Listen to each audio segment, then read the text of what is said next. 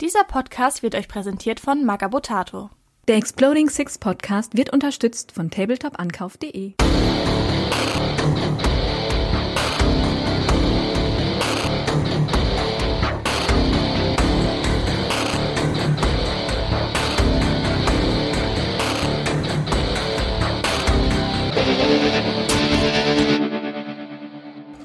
Herzlich willkommen zu einer neuen Folge des Dice and Duty Podcast. Ich bin wie immer euer Host Candy Trash und habe euch heute mitgebracht meinen Standard Co-Host den Money. Hallo zusammen und willkommen bei Exploding Six. Und außerdem ist heute unser zweiter Standard Co-Host der Victory AK Timo nicht dabei.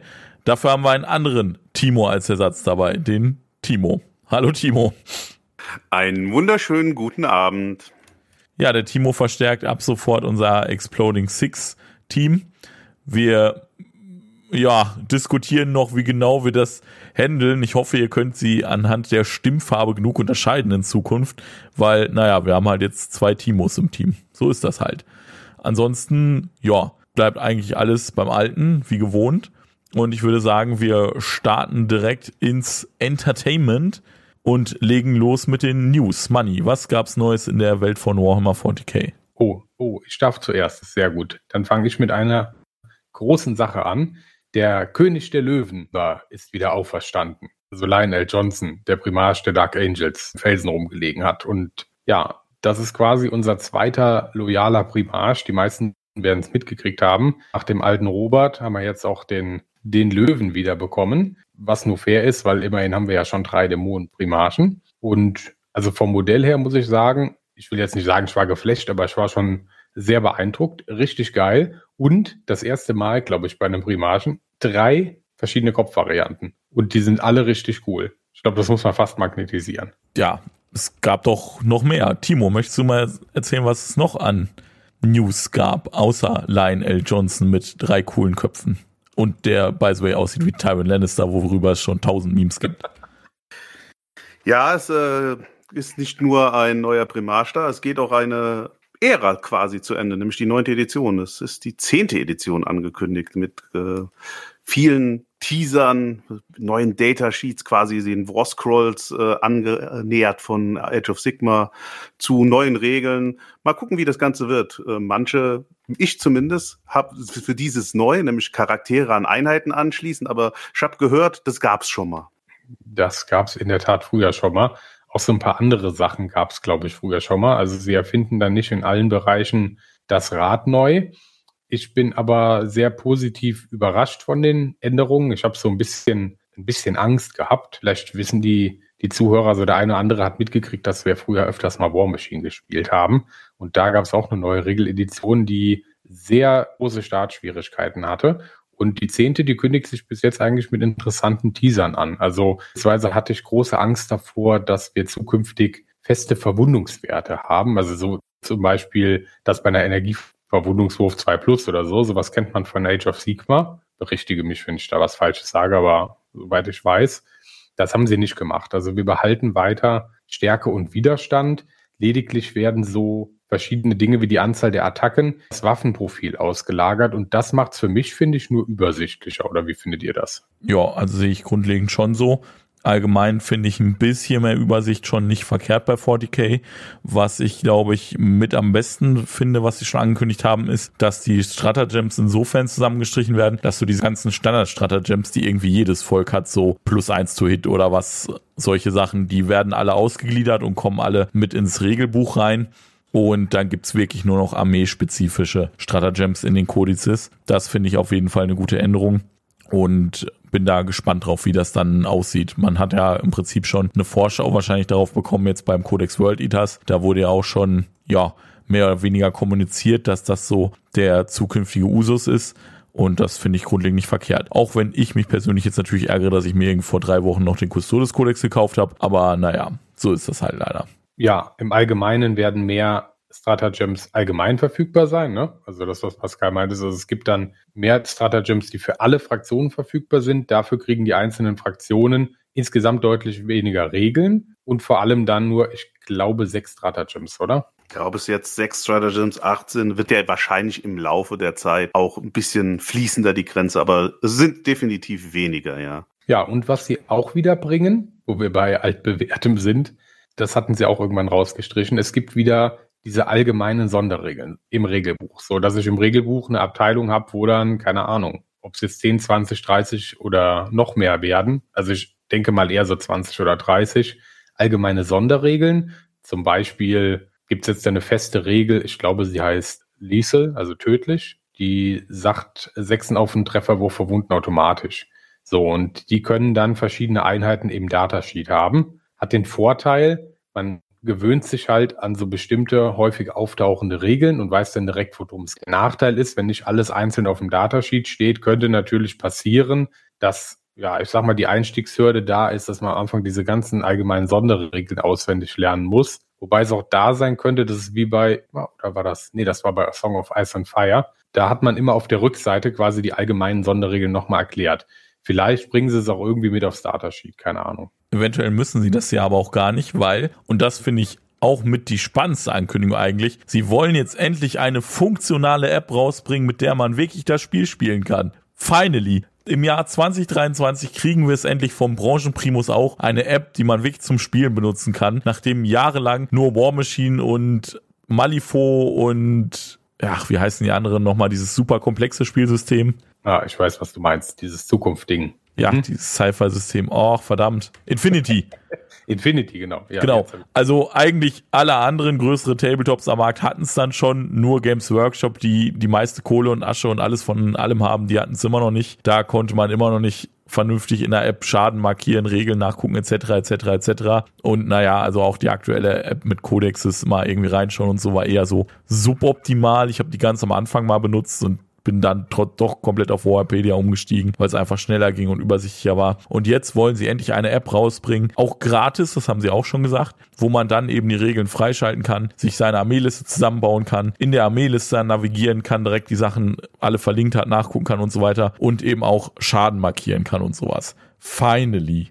Ja, es ist ja auch die ganzen Indexbücher, wie sie zum Beginn der achten Edition kamen, sollen ja auch kostenlos zur Verfügung stehen, was ja auch ein Schritt in die Spielergewinnung ist. Und jetzt ist die, stellt sich dann nur die Frage, wenn dann irgendwann dann doch der nächste Codex rauskommt, ob das dann trotzdem frei in der App zur Verfügung ist oder wieder in das Codemodell zurück. Das bleibt abzuwarten.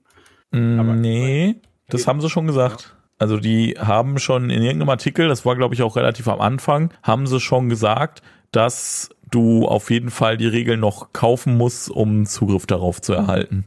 Also ich glaube, sie haben halt gesagt, du kannst sie halt eben entweder digital dann kaufen, ne? Also so wie es das früher schon mal gab, dass du dann digital den Codex kaufen konntest, dass du dir dann quasi digital das Rules Pack kaufst in der App oder eben weiterhin den Codex kaufen und kannst dann damit die zugehörigen Armeeregeln freischalten. Das hatten sie irgendwo schon mal gesagt an irgendeiner Stelle, da bin ich mir sehr sicher. Aber statt den Indexbüchern, die es zu Beginn der achten gab, gibt es jetzt ja am Anfang die Regeln gratis als PDF für alle. Ne? Also so das Startregelset, sage ich mal. Also alle kriegen so abgespackte Regeln, damit sie loslegen können. Zumindest das gibt es dieses Mal für lau. So auch die Datasheets. Das ist ein guter, sag ich mal, um die Neukunden zu fangen oder wieder Leute reinzuholen, die wieder anzufixen, ist das ein guter Move, muss ich sagen. Man muss halt auch einfach sagen, das war auch einfach nicht mehr zeitgemäß, ne? Also bei jedem Tabletop überhaupt, was es eigentlich so da draußen gibt, kannst du irgendwie entweder beim Spielhersteller selbst oder in irgendeiner Open Source Software, die unterstützt wird oder was auch immer, kannst du eigentlich immer auch die Einheitenwerte und sowas nachgucken, ne? Und das halt auch normalerweise von der Firma, die es produziert, selber aus. Und Games Workshop waren die einzigen, die immer noch daran festgehalten haben, so, ey, wenn du nur Einheitenwerte haben willst, dann musst du aber trotzdem die Regeln kaufen, so, ne? Und Klar gab es die letzten Jahre schon Warpedia, ne? Das wird ja irgendwie so geduldet, beziehungsweise, um ehrlich zu sein, das ist halt eine russische Adresse. Die Server stehen irgendwo in Russland. Selbst wenn Games Workshop wollte, würden die da irgendwie nicht drankommen. Halte ich für unwahrscheinlich. In der aktuellen Zeit noch weniger. Und ja, aber von denen aus war das eben so nicht gewollt eigentlich. Und jetzt schwenken sie dann endlich auf ein zeitgemäßes Modell um. Das ist natürlich auch immer ein guter Schritt. Auch firmenpolitisch finde ich das einen guten Schritt. Wobei GW sich da ja, muss man ja auch lobend erwähnen, die letzten Jahre allgemein eigentlich eher wieder auf die Fans zubewegt hat. Ja, nachdem es mal ganz kurz richtig gekracht hat mit der IP-Geschichte im Internet, ist jetzt wieder, sag ich mal, Versöhnungskurs angesagt. Es war auch die ganze Zeit eine sehr hohe Hürde, einem Einsteiger zu erklären, okay, pass auf, also ein Regelbuch, das muss nicht unbedingt haben, aber besser wär's. Also ein Kodex musst du auf jeden Fall kaufen eigentlich. Ne? Also willst ja schon einen Kodex in der Hand haben, willst ja nicht nur Wahapedia, sag ich mal. Der kostet über 40 Euro. Die Datenkarten willst du eigentlich auch haben. Und dieses Konglomerat an Zusatzregeln mit irgendwelchen Kampagnenbüchern und dann natürlich Battlezone und so weiter, was sie ja schon immer und immer wieder quasi abschaffen wollten, aber was ja eigentlich nur immer resettet wird und dann wieder neu aufgebaut wird, das ist schon ein bisschen anstrengend. Ne? Also wenn ich überlege, man, ich würde mir gar keine Infos aus dem Internet holen, ne? Also gar kein Battlescribe, gar kein Wahapedia und würde mir das alles immer Hardcover kaufen. Alter, das, das ist halt richtig teuer. Also kannst du ja bald dreistellig ausgeben, um alle Bücher für eine Faction zu kriegen. Ja, das große Problem im Kompetitiven ist ja dann auch, du musst ja nicht nur deine eigenen Sachen kennen, du musst ja auch die Sachen der Armeen kennen, gegen die du spielst. Ja, dann willst du dann dafür das auch noch kaufen. Werbung Egal ob Age of Sigma, Warhammer 40k, Blood Bowl oder sogar ein ganz anderes Tabletop-System, bei tabletopverkauf.de könnt ihr eure alten Modelle und Spielutensilien verkaufen und dafür ganz neue erhalten. Außerdem erhaltet ihr mit unserem Link aus der Beschreibung und dem Code DICE and Duty 10% Rabatt auf euren Einkauf bei tabletop-ankauf.de und unterstützt unser Projekt. Danke. Wir haben jetzt mal drüber gequatscht, was da so am Horizont ist, was da in naher Zukunft kommt. Wir werden euch dazu natürlich auch stetig auf dem Laufenden halten, wie immer weiterhin hier jeden Monat. Und dann würde ich sagen, gehen wir mal dazu über, was wir eigentlich so in der Zwischenzeit gemacht haben oder vielmehr ihr, weil ich war bei der Runde nicht dabei. Ich setze auch aktuell eher erstmal aus. Aber das schließt natürlich nicht aus, dass ihr uns erzählen könnt, was ihr gemacht habt. Ihr habt nämlich jetzt an der deutschen Warhammer 40k Liga, an der ersten Runde, die da stattgefunden hat, in unserem Bracket, sag ich mal, teilgenommen, weil wir haben ja, glaube ich, schon erzählt, dass wir da natürlich auch ein Team aufgestellt haben und dorthin geschickt haben. Und ihr könnt ja mal erzählen, wie das alles so ablief, wie das organisiert wurde und natürlich dann auch die Action, wie dann vor Ort die Spiele waren für euch, wie ihr die empfunden habt, was da so passiert ist und wie es allgemein für unser Dyson Duty Troublemaker Team lief. Und äh, dann würde ich das Wort einfach mal an den Money übergeben und dann könnt ihr beide da die Bälle zwischen euch hin und her spielen. Ich nehme mich dann jetzt mal dafür ein bisschen zurück. Ja, worum geht's? Nochmal kurz angerissen. Diese TNT-Liga, organisiert von Target Priority Team, sag ich mal, übers Target Priority Discord, ist eine nationale Teamliga, wo ja einmal im Monat im Schnitt eine Runde stattfindet und dann trifft man sich mit einem anderen Team aus seiner Region. Da gibt es verschiedene Divisionen, ich sag mal sowas wie lokale Miniligen. Und dann trägt man dann Teamspiel aus. Also an fünf Platten werden dann fünf einzelne Spiele ausgetragen. Also wir spielen nicht irgendwie zehn Leute an einer Platte, so Apokalypse oder so, sondern so einzelne Spiele für die, die jetzt dieses Turnierformat Teamturnier so nicht kennen. Und in der ersten Runde hatten wir da einen Freilos und in der zweiten Runde haben wir jetzt gegen den Karnevalsverein gespielt. Und der Karnevalsverein, der ist natürlich in Köln beheimatet. Und da waren wir dann auch zu Gast bei den Jungs und ja, haben die erste Runde dann auch physisch gespielt. Unterm Strich kann man schon mal sagen, also das macht mega Bock, Leute. Wenn ihr euch für sowas interessiert, sowas wird bestimmt wieder stattfinden. Das ist gerade so eine Art Probelauf. Ne? Also wir machen das alle das erste Mal so in der Art. Meldet euch da an. Das ist mega cool ja. Timo, willst du mal ein bisschen was zu deiner Spielerfahrung da beitragen? Ja, also generell die Kommunikation läuft, wie, wie, schon erwähnt, über den Discord. Das ist super einfach. Man kann sich sehr einfach absprechen. Und nachdem wir uns dann halt quasi auf einen Termin innerhalb dieses Monats, dieses Zeitfensters geeinigt haben, werden dann eine Woche vorher die Listen abgegeben. Und dann kann man sich so ein bisschen drauf vorbereiten. Manche machen das mehr, manche weniger. Wir kamen dann in, bei denen zu Hause an in ein richtig gut vorbereitetes Team. Die haben sich sehr viel Gedanken gemacht. Wir als blutige Anfänger sind erstmal ganz schön aufgerieben worden. Es war das erste Mal, dass wir überhaupt so in 40k einen Pairing gemacht haben. Und äh, naja, wir haben, sag ich mal, semi starke Listen eingereicht und wir haben gegen richtig starke Spieler mit starken Listen gespielt. Das war eine, ich sag mal, eine Humbling-Erfahrung. ja, und zwar relativ klar, dass es schwierig wird, da das zu gewinnen oder also unrealistisch ist, das als Team komplett zu gewinnen. Haben wir gesagt, wir gucken, dass wir möglichst gut abschneiden. Allem, damit wir ja für die Zukunft mal ein bisschen üben können, also vielleicht für die nächste Liga mal sehen, oder für kommende Spiele zumindest, wie die Abläufe so im Team sind. Ne? Wie macht man vorher so eine Matrix, um zu gucken, wer ist gegen was gut? Ja, wie kann man vielleicht dann Listen anpassen, um Schwächen auszugleichen? Wie funktioniert das im Pairing? Ja, und dass das nicht direkt optimal läuft, das war eigentlich zu erwarten. Ne?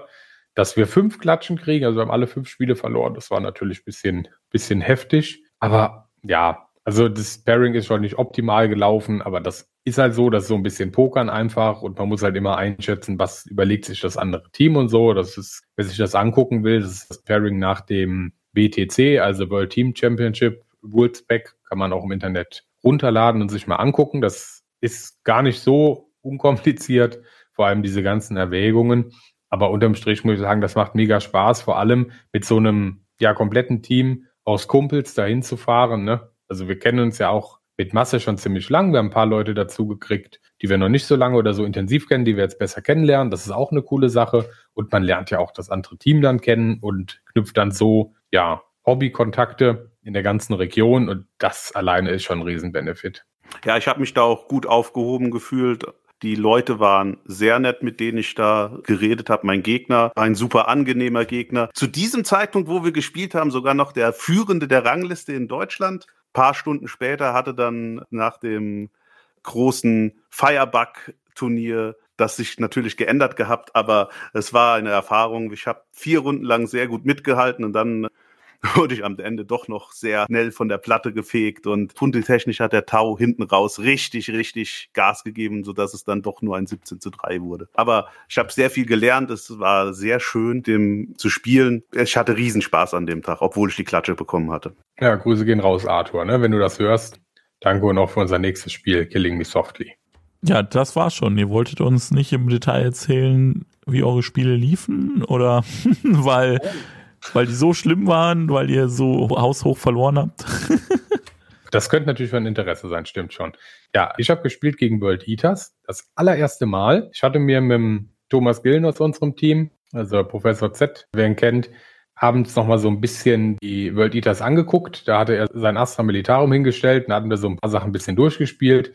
Gibt so Sachen, die muss man da wissen. Also so ein der Fliegelord, der Lord Invocatus, der dann mit seinen, mit Pre-Game-Moves dafür sorgt, dass wenn die World Eaters anfangen, hier so, wie heißen die denn? Genau. Eightbound, Mensch. Habe ich mich noch nicht so richtig dran gewöhnt. Dass so Eightbound dann irgendwie sich zweimal 11 Zoll bewegen, ne? also Pre-Game 11 Zoll und dann nochmal 11 Zoll so weil er noch plus zwei zur Movement gibt und dann chargen. Das sorgt schon für sehr, sehr frühe Charges, in der Regel in der ersten Runde. Das wusste ich aber. Ich habe mich da teilweise halt ein bisschen verkalkuliert. Ne? Also die, was dann so da rauskommt, wie viel man aufbringen muss, um was zu erschießen und sowas. Da muss man sich halt auch einfach ja die Chance geben, sich das mal ein, zwei Spiele anzugucken, bevor man dann erwartet, dass man dagegen optimal performt.